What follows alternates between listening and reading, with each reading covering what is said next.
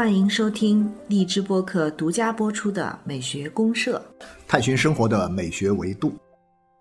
亲爱的听众朋友，大家好，我是生活美学观察家小明老师，我是可可老师，欢迎大家。好，欢迎咱们的社员朋友哈。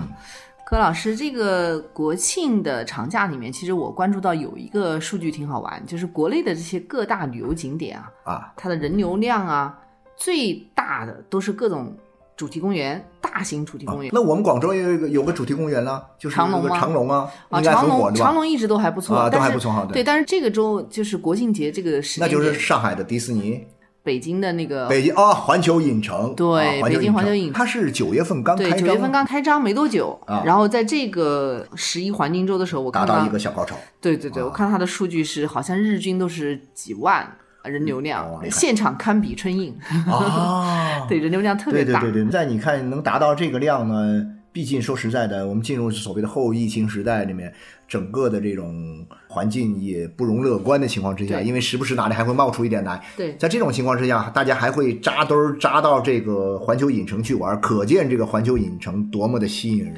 对，而且我就想起前些年其实同样火爆的是迪士尼这种。迪士尼，对对对，就是说对啊，上海那个迪士尼，迪士尼啊排队一个项目排四个小时啊，六个小时啊，八个小时更。早的时候是香港香迪士港迪士尼啊，对，所以我就想跟您聊一个话题，就你有没有发现，就是迪士尼也好，或者环球影城也好，嗯就这一类的主题公园的它的 IP 的审美啊，哎，非常有这种流量经济的一个潜力。啊，就是它是吸引这个流量的一个巨大的一个流量池啊。对呀要吸金吸金，先是吸流量嘛，吸了流量就吸了金嘛。对啊，就是这个具有极强的吸金能力。但是你吸金人呢，你要首先要吸人啊，嗯你要吸引人，那那人为什么会到那儿去？你肯定有自己的很强的一个卖点，它其实跟我们通常的那旅游景点还是非常不一样，不一样，不一样。它其实完全是一个人造的东西。对啊，因为它不是像那种自然景观，北京，啊比如说我们去看一些这种自然的风光的或者说是历史文化的啊或者是看什么故宫这种对对对历史遗迹不一样。它都不一样，它完全是个人造的。它造什么？其实就是在造一种啊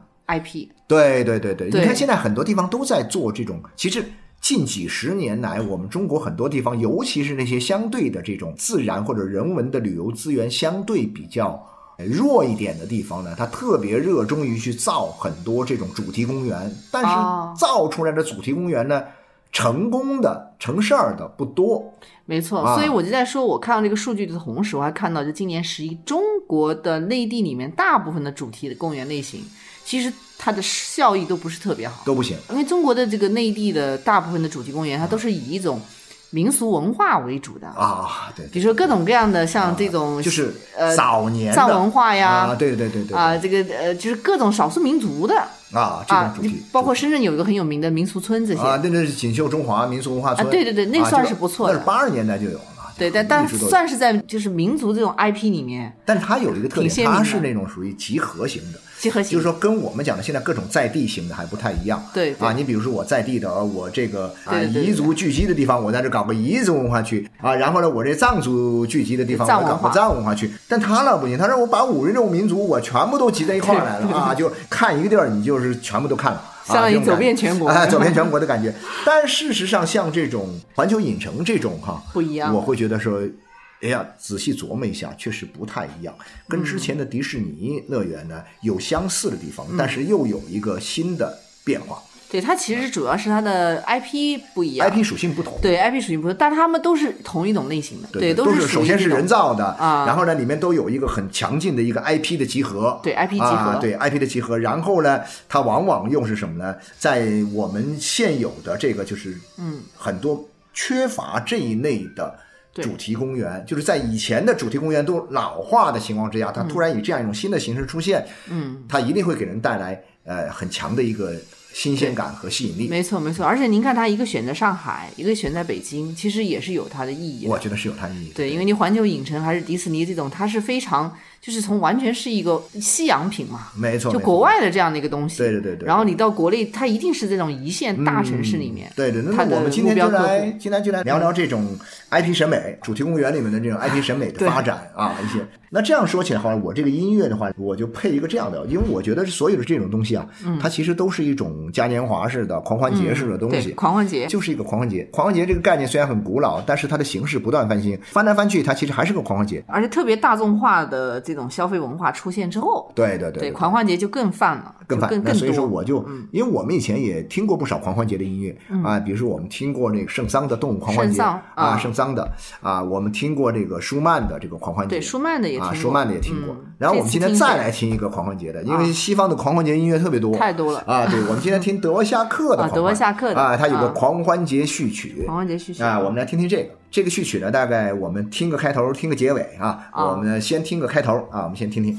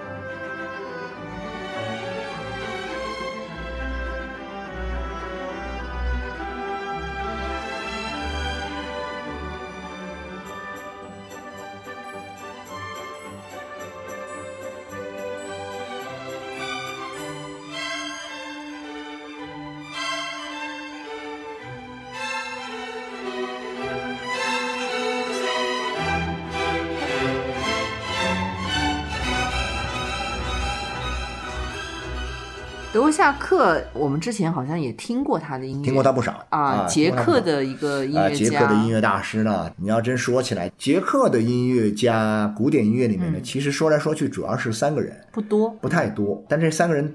特别是两个，一个是斯梅塔纳啊，斯梅塔纳，当然他有一部非常非常著名的作品，以后我们再听。啊，叫这个《我的祖国》。对对。啊，这斯梅塔纳、被认为是这个捷克民族音乐的这样一个什么代表和先锋。对对，啊，然后还有一个呢，就是德沃夏克德沃夏克也是非啊，常然后德沃夏克的名气已经超过他了，感觉超过超过了这个斯梅塔纳。嗯啊，某种意义上呢，他已经成为了捷克的这个民族的一个音乐标签了。啊，对啊对，，那捷克还有一个啊，叫这个亚拉切克。哦，亚拉切克呢，他是因为什么呢？因为村上春树的小说里面写写过了他写过他的嗯作品，所以呢，一下子就很多人关注了，就关注了啊。但他的音乐呢，相对来讲没那么大众化，比较小资情调对，啊对，真的比较喜欢关注这些啊，对对对，有点小资的小一点的这个古典啊、比较有点偏门，有点小资的，这样有点另类的这样一个。但是我们今天听的这个狂欢节狂欢节序曲啊，它其实原名应该是叫什么？叫波西米亚狂欢节序曲。对它很有这个民族风格。它讲的就是，因为我们一讲到这个以前的狂欢节的时候，一定是跟一个什么呢？跟一个地域有关系。地域有关，是某一个地方的，或者说某一个类型当中，比如说动物啊，或者说是什么某个地方的这种，包括我们现在讲到狂欢节的时候，最实际上最著名的狂欢节，你像什么威尼斯狂欢节啊，或者里约热内卢狂欢节，我们原来聊过狂欢节，对对，聊过的，它都是跟一个地方有关系。那它这个是跟波西米亚有关系。这个波西米亚的这个狂欢节呢，它事实上它带有一种很强烈的一种自然的这样一种色彩对，它看起来有点，就我们刚才听的音乐啊，啊感觉其实有点狂野感。啊，狂野的这种自然的狂野的，然后呢很欢快的、很热烈的、嗯热烈的这样都有对充满了一种自由对狂放的一种精神气质。有自由狂放的感觉，啊，对对对，嗯那这种东西呢，跟我们今天要聊的这个 IP 的这样的环球影城这个东西呢，其实还不完全一样。对，不太一样啊。呃它是一个总体上我们讲的这种环球影城啊，它是我们讲的是今天人们的一种狂欢形式。嗯，但我们讲的今天人的狂欢形式跟古时候人的狂欢形式它是不一样的。对，对古时候人们的狂欢形式主要是跟自然关联在一起对，你看主题公园呢，它其实也不妨把它看作是一个巨大的游乐场，啊，是个游乐场，对吧？对，没错。然后这个游乐场里面好像大家也就在进行一场游戏一样，，对对对对，所以它也是带有狂欢、有带有游戏属性对的。。但是以前的游乐场呢，它其实是没有内容的。你有没有发现？啊就是说，我们就说游乐场的文化，小孩儿特别喜欢去玩儿啊啊，旋转木马啊，旋转木马也好，或者说是过山车也好，各种各样升降啊，迅速的、快速的升降啊，这些，他追求的是一种很刺激的一种释放的感对觉。对对，它里面没有多少特别的文化的内容在里面。他没有去专门去加这种啊，IP 没有没有的内容没有没有。。但是现在呢，自从这个类似于像这个早年的这个像迪士尼他们这个米老鼠唐老鸭出来之后，然后这个的呢，就我们就把这种 历史文化里面的很多的内容，当然这些内容呢是经过这些电影工业或者说是这个娱乐产业加工过的，已经得到大家的广泛的认可的和这样一些文化内容。那后来我们管这个东西叫 IP，是吧？对。然后呢，我们把它放到这个游乐场里面去，对和这个东西一块玩它其实是一种文化经济的东西。啊，但变成一种文对，就是把这种文化的内涵的东西转变成一种经济对对现象。对对对对对，它其实是这样的一个东西。那我们刚才其实，在讲到这个，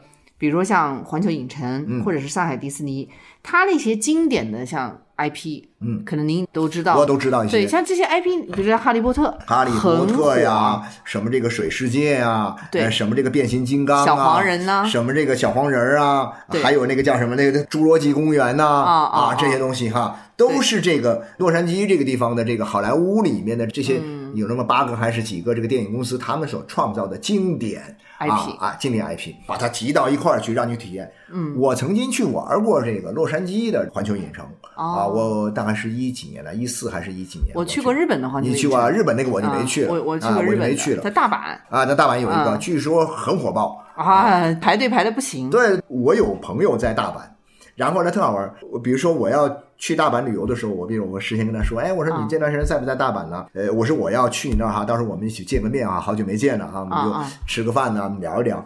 其实我是要问他你在不在嘛，我跟他约个时间嘛。你知道他怎么说吗？他说我在不在不重要啊。关键是你来了以后要不要看环球影城？我说我要不要看环球影城跟您在不在有什么关系？他说您要是想看环球影城，我就不在；您要是不看，我就在。我说为什么？他说我都已经特别烦去。不胜其烦了，来一波人带他去看环球影城，来一波人带？他说我这一年里面看好几回环球影城了。先不说这事儿如此的这个复杂。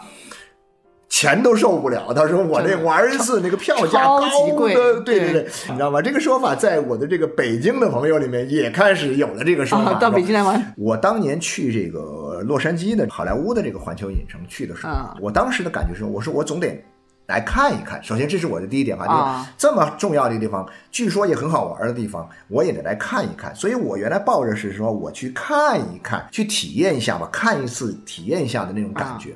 然后呢，我玩完了之后，我就觉得我没玩够。你觉得好玩是吧？我觉得真的很好玩，也就是说，它已经不再是我们简单讲的，就是说以前我们出去旅游观光时，我看一个风景，或者说我看一个、一个景观，我看完之后，我虽然无比的喜欢，比如说，那我去尼亚加拉大瀑布，我哇，我看了真的是很震撼，很棒啊！但是你要说，在没有什么特别情况之下，我也不会再跑那儿去看。嗯嗯，啊，就是这种感觉。因为你已经看过了。对，我觉得我已经看过了嘛。然后呢，这个我当时也是抱着这种心情，像我看尼亚加拉大瀑布一样那种心情，我去看一个奇观，我去看一个，我就没想到这个东西到底有多好玩儿。然后呢，居然又拢在一块儿。然后我看完之后，我就真的还想再去。它这里面其实主要是一个游戏性，因为你参与了。对了，然后呢，这种体验感很强，你坐在里面。你这个时候你就进去之后呢，你就发现你就进入到了这些 IP 它它的这种情境当中，对，进入那个世界啊。我去玩这个叫什么？我去特别喜欢玩那个叫什么？我就玩变形金刚嘛啊，嗨，玩变形金刚玩的很过瘾，总觉得这个叫什么没玩够啊，一次次再玩想要。但是呢，你就说这就跟我们以前那个叫什么那个，我就发现它变成那种纯粹的一种娱乐娱乐活动，但是呢，因为它的这种文化的。内涵就是这种 IP 里面所包含着这种文化的特定的文化内涵，它会吸引我们过去玩。对啊，就相当于说，我也很喜欢坐过山车，但是那，过山车永远是就过山车。嗯，但是你会发现，我到了这个游戏里面，我可以扮演不同的游戏角色。嗯，到这里面我可以去选择，你就好像我可以选择不同的位置啊。我今天我我是大黄蜂，我明天我是这个威震天。对啊，我可以不停的选择，哎有各种各样的玩法。对你，你像那个哈利波特里面有一些这种游戏节目，就类似有点像过山车似的，但它全部是黑的环境让你进去。啊，对对对。对，但它其实你要如果说它没有这种情境，没有这种角色扮演的话，也没有什么。就就不行，因为什么？因为这个东西，我是想是是这样的，就是说，因为所有的我要去玩这个环球影城的话呢，我得什么呢？这些 IP 我都熟啊，我都以前看过这些电影，你都很喜欢这角色，我都挺喜欢这个角色。然后我现在长大了，但我去玩的时候呢，就会唤起我的很多的美好回忆。对啊，您知道吗？就是很美好的回忆，玩的就很痛快。然后不仅玩的痛快，我还可以玩出点这种哎呀情感的这种内涵出来。对，就跟我就玩过山车那那就纯刺激又不太一样。对对啊，所以这个东西，所以这个东西，柯老师，我们可以看啊，就是 IP 这个审美时代里面，它之所以这么有魅力啊，之所以就能够产生这么好的一个经济效益，其实我们也可以觉得，它主要有一些很很明显、很突出的一些优势。有有有有有。比如说，它第一个就是这种 IP 认同感，认同感这个是无可替代的。对对对，它跟以前你光说到这个 IP 认同感，它有一个跟以前我们看这个民族文化村呐。或者比如说，我讲我八十年代去这个去深圳，世界之窗，世界之窗啊，这两个挨在一块儿了嘛。看完这个就看这个，反正就在那个深圳，在华侨城那边待个两天。今天看这个，明天看那个。那我看这个东西一个意思是什么？我现在想回忆一下，我感觉我就说，其实我是好奇，嗯，我是好奇，我对这个东西呢，大概也知道一点点，但是我没见过真家伙。啊，然后你告诉我说，我这边都是一比一的比例复制的，好像不是比它小一点，好像略小一点点吧，差不多，我 觉得也接近一比一。然后呢，那会儿又去不了巴黎啊，那会儿又去不了对埃菲尔铁塔，我又去不了金字塔。然后呢，我就想，那我就去那看看呗，我至少好奇，我去验证一下，我去感受一下。但是呢，更多的时候你就是一个旁观者嘛，嗯，你就进入不了那个角色里，没法，因为他也没有给你设定场景让你进入啊，最多让你拍照。但你拍照的时候，那感觉特别不好。某个最好的角度永远是挤满了人，是吧？你还排排长队啊，就这种东西。然后拍完了之后，你还不小心莫名其妙很多人闯到你的镜头里来，就这种感觉。就那个时候，你的唯一的体验内容，其实你就是一个观看，你就是一个像观光一样的，就是啊，隔着距离去观看，你没有多少体验的这种被调动起来。对，所以这就跟我们讲的这种打造 IP 感的主题公园很不一样。对对对对对，因为你你有 IP 感的话，你就有人物。有角色，有角色啊，有情境，有情境，你就能够有故事，有这对，有有故事，有参与。还有一个很重要，就是说，他们很多人讲，就是说他们去参加这个哈利波特这个玩法，他们是去找回忆的。对呀，对，是回忆杀啊，回忆杀，说是这个回忆杀，就是说，因为他们讲，哎呀，他们以前在他们的青葱岁月哈，年纪轻轻的时候，想想一步一步的哈利波特追着看。嗯，然后呢，电影出来又一步一步的追着看，这种感觉。然后呢，今天还有一个玩儿，他可以通过这种去玩这个哈利波特的主题公园的这样一个游戏啊，这样一种观赏娱乐，他们能够把自己的这种情感连续起来。有一个人是这样说的，他说，在我到现在，他当然现在也很年轻了，才不到三十岁嘛。嗯，他说，我十来岁的十几岁的时候，嗯，开始看哈利波特的小说，然后呢。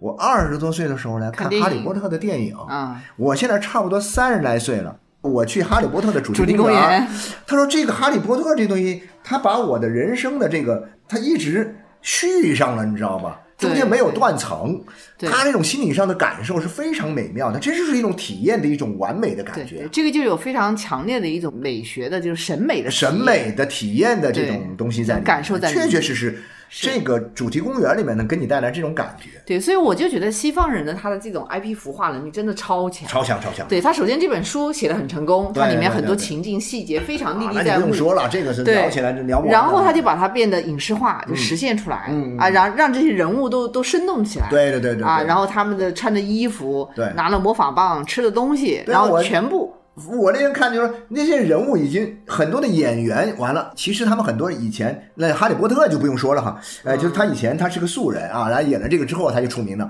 还有一个就是说那个费恩斯，就是演伏地魔那哥们儿啊。啊，伏地魔那哥们儿呢，其实是个很大牌的演员，啊，他以前演过很多角色。对，色，好像我也。然后他后来也演过不少角色，嗯，但是你知道吗？这个人在很多人的心目中，他就是伏地魔了。这已经被打上了一个印已记经，他的印记啊，就不仅是对这些演员、对创作者、对看的观众都是很深刻。对没错所以像那个对站台的那种执念，啊就一定要去找到那个什么什么九又啊，四分对。没错没错没错没错。对那个，像我女儿当时对她那个吃的那个糖的那个、啊那个执念，一定要买那个糖回来吃。到现在我们家冰箱里还有一罐。对 扫把的执念都有啊，对魔法般的执念这个 IP 我觉得太强了。所以我们刚才讲的这种认同感，它其实粘性特别强。对。就我们从一个品牌标识的这种传播来讲的嗯话，它的粘性特别好。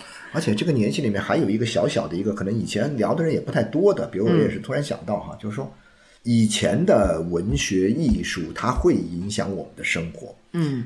但是呢，它的影响说实在的是相对比较有限的。嗯嗯。但是你会发现现在的这种大众娱乐，嗯，它影响我们普通人的日常生活的时候，他真是无孔不入啊。啊，对呀、无远不近。人家就说他到处都在。你能发现，因为他很多的周边一出来之后啊他直接的把你的生活给接管掉了，对很要命的，很对强，大。就是说它一旦有读者、有流量之后，它就会经济化。没错，没错，没错，没错。一旦经济化变成商品之后，它这个东西就开始大批量的就是泛滥、产伸展、蔓延，对，摆脱怎么样的就无孔不入了。你戴的围巾，你穿的衣服，全部都所以说。做这么一个这个主题乐园呢，我觉得主题公园啊这种呃环球影城这种，我觉得真的是这是很自然的事情啊。就是 IP 它到了发展到一定的程度，这种文化经济啊，你用经济的眼光去看这个文化，这文化经济发展到一定程度，它必然是这样一个结构。但除了这个之外哈，我觉得还有一个东西挺好玩，我想聊一下的，就是说其实这个东西哈，这个 IP 的这样一种经济，这种文化经济，它里面具有很强的这种代际感。对，就是代际特征特别明显，就相当于说，它有很强的一个年龄的这种年龄需求的。这样一种，对对对对，就是说不同的年龄的人，他们认可的这个 IP 是不一样的，IP 形象是不同的是不太一样的。啊。然后呢，就是你这样，我不知道小明老师，你有没有注意到一个现象，就是说，啊你看。我当然现在手上还没有这个数据哈，但是我从目前这个咱们中国开始是在北京这边开始出现这个环球影城开始，环球影城火将会更火。然后呢，之前在上海的这个迪士尼当然也很火，嗯，但是我总觉得迪士尼的这个 IP，它的这个文化属性和文化特征，和这个环球影城的这个文化属性和文化特征还不太一样，对，不太一样，嗯它其实是有一些差异的。而且这种差异，我觉得可能代际差异会比较明显。它这个代际呢，其实主要是因为你在成长过程中，你接触到的是什么样的 IP。就是以前最早米老鼠、唐老鸭呀、白雪公主这帮出来的时候啊，对呀就是我们这个年龄的人以前接触这个东对，西接触到的。他先入了，先入为主了，对对对占据了我们的情感，占据了我们的记忆。对，等到哈利波特的时候，我们都已经年龄很大说实在的，我们都已经年龄偏大了，变成叔叔阿姨了。但是呢，我们心目中的白雪公主其实也变成了叔叔阿姨了，啊，也变成阿姨了。呃，但是这个里面就说，到了年轻人，年轻人要看的时候呢，如果没有环球影城的话呢，年轻人他一般呢，他也会去迪士尼看。对他看的不一样。但是他看的不一样。然后呢，关键的是什么呢？关键是说我发现去迪士尼的玩的人里面呢，特别好玩一点什么，就是合家欢性质特别明显。对，因为像我们也能去找白雪公主啊。两三代人一块儿去玩爷爷奶奶或者说姥姥姥爷跟这个父母，然后小孩儿三代人去这个迪士尼的特别多对，因为迪士尼的 IP 也特别多。啊。然后这种迪士尼的 IP 所呈现出来的一些文化属性，又更加是是那种比较偏传统的。比较偏传统啊，就是那种善良的呀，啊，和谐的呀，对啊，美好的呀，啊，他不去像这个环球影城里面的这些，特别是什么变形金刚啊，呃，像那种啊，这哇，很刺激性极强的那种。两种有点不太一样，你包括像迪士尼后来什么漫威的那个，包括复仇者联盟那种，啊。它都是对善恶这种对价值观的东西这些东西会比较强调，对对对对它会有一些不同。这个呢，就会造成有些代际上就是会有些代际感。代际上的认知，对，比如说去迪士尼，同样是迪士尼，可能女孩子会去哪些地方玩，啊，男孩子可能会去那个什么漫威的那些地对，方啊对或者爸爸妈妈妈会去哪里看，对对对小孩会去哪里？然而各取所需好像都有，但是现在我觉得在这个环球影城里面，他们这个相对来讲更像，他们更趋同，嗯。啊，里面的那些玩儿的东西啊，他们呢就说呃，给人感觉就是好像那个类型化呀都差不多。啊，就对感觉，到它的趋同感会更强，我也觉得，也就是说很简单，就是说。基本上都是什么呢？踩着现在的年轻人的这个点儿来的，嗯，就是年轻人喜欢的东西，这个十几岁到二十多岁，嗯，基本上都喜欢这些东西。哎，您讲到这里，我就想起就是咱们那个有一个呃美国的学者，就是约翰费斯克啊，啊，费斯克啊，就啊是研究理解大众文化有那么一本书，对对对对他他研究了很多文化经济的这样的一些课题。那《理解大众文化》这本书里面，他其实就聊到过有两个，像刚才您讲那种趋同，它也是其中之一，嗯。还有一个就是我们刚才前面其实也讲到的快感的问题。啊，对，它其实就是说这种文化的东西呢，它带来了一个消费啊，就刺激到消费和娱乐的一些这种表达，在日常中，特别我们现在大众文化嘛，它可能会带来一些意义快感。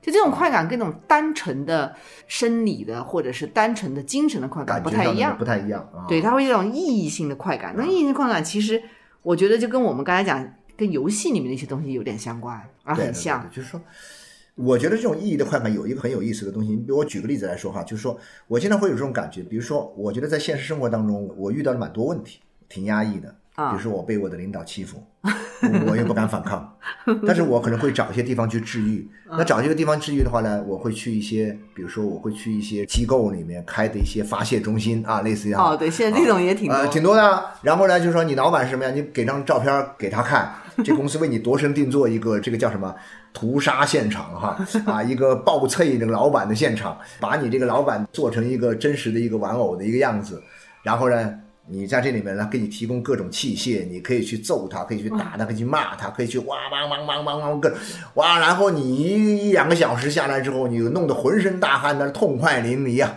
啊，然后呢，你一出来，你会觉得哎呀，心情很舒畅，嗯啊，之前那些不好的感觉啊，全部一扫而光。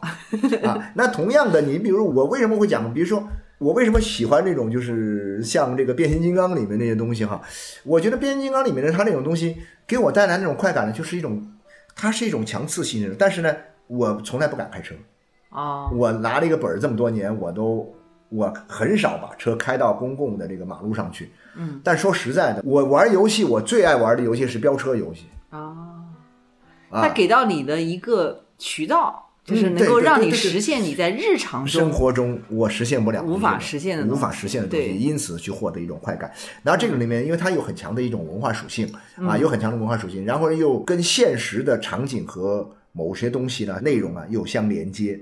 对，所以这就有点像刚才我们讲的这个费斯克提到的这个意义快感里面，嗯它有一种训诫意义上的快感和心理意义上的快感。啊，其实训诫意义上的快感就是，其实就是我们之前讲到这种社会属性里面人的一种反驯服的本能。对，就这个意思。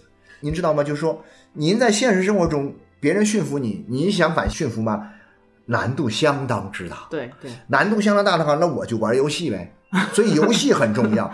然后呢，又有主题公园这么真实的场景放在这个地方，然后呢，里面至少可以实现一种什么呢？实现你的一种逃避对啊！我通过一种逃避去达到一种心理的这种情绪的某种转移，对对对对把它转移掉了。对，这个转移很重要。也就是说，你经常会在想到，我平时跟着生活中的这些东西在一起，我又不开心，嗯或者说我生活在一起我无感觉，我无感，或者说我已经变得麻木了。但是我能够到一个哇，我喜欢的哈利波特的世界里面，啊啊，我喜欢到我的这样一个这种小黄人儿，跟小黄人一起啊对绕绕来唠去啊，到这里面去，然后呢，这种地方我一进去之后呢，我所获得的一种满足感，那真的是对一般的。纯粹的这种所谓的叫那种纯发泄，又是完全不一样的。对，所以我把这个东西称之为一种叫心理学好像也是这么说的，叫它就是一种替代性的满足啊，替代性满足，替代性满足。对，然后替代什么呢？替代你在现实中实现不了的，比如说你施加权力的快感。嗯，对啊，你在一个游戏中，你可以变成一个好发施令的人，哇，对对对你让别人都都听你的，就是施加权力的快感。对对对对还有一种就是规避权力的快感，啊，对，因为你在现实中你总是被各就像我们讲的各种逃脱，我们大家喜欢玩那个密室逃脱那种对逃游戏啊，逃避各种逃避，各种逃脱。对然后呢，我们之前也聊到过的，就是那个叫什么那个鱿鱼游戏里面的很多东西，其实都是满足人们的很多的一种需求，它它最后总的来说就是一种替代性的满足，替代性的满足。对，能够弥补你在现实中的一些缺憾。没错没错。啊，那么这个满足之后呢，实际上柯老师，我觉得它最终还是会指向一种认同感。对对对对，这种认同，你发现没有？就是小明老师，我觉得这里面有一个特别好玩的一种一个小悖论在里面。啊，就是我们作为一个个体和群体之间的关系，就是说，当你感觉到一种众多的一种不适应、关系不协调的时候，你总觉得那我应该去实现自我，啊我要去坚持自我，我要去发扬自我，我要去叭叭叭叭叭让自我变得更强大。嗯，然后呢，你在现实生活中很多渠道你满足不了，然后我们会在这种虚拟的情境当中，我们可以在一种，比如说。